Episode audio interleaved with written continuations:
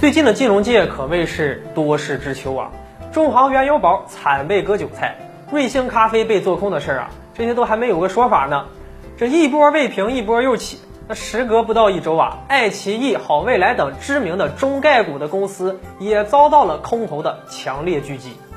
一场针对中概股的暴风骤雨可能正在袭来。为什么这个时候在美国上市的中概股们会频频的被做空机构盯上呢？那很多朋友可能不知道什么叫中概股，中概股就是指在海外注册和上市，但实际上呢，运营地啊在中国的这些上市公司。那大部分赴海外上市的公司都选择在美国或者香港上市。那么在美国上市实行的是注册制，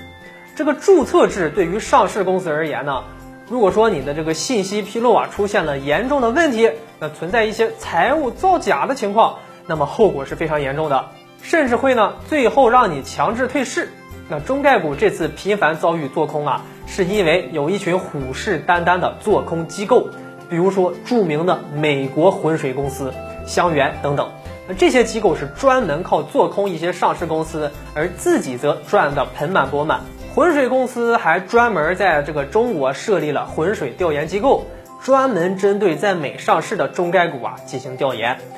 看这些企业啊有没有什么舞弊的行为，而他们啊也是靠着做空那些舞弊的股票呢来盈利的。如果企业有不合规的行为，他就曝光你。啊，同时啊，做空这只股票，哎，大举获利。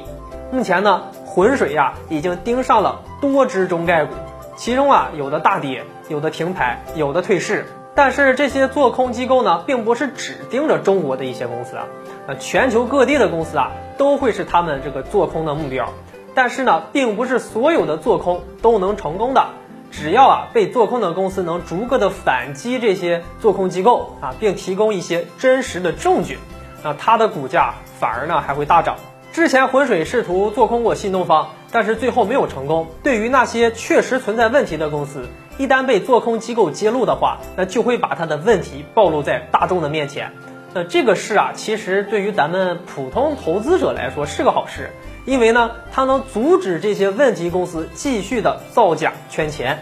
所以说，未来咱们中国的企业啊。不管是在国内还是在国外上市，都得自身有真正的实力，财务等情况呀，都得没有问题，干干净净，这才是成功的关键。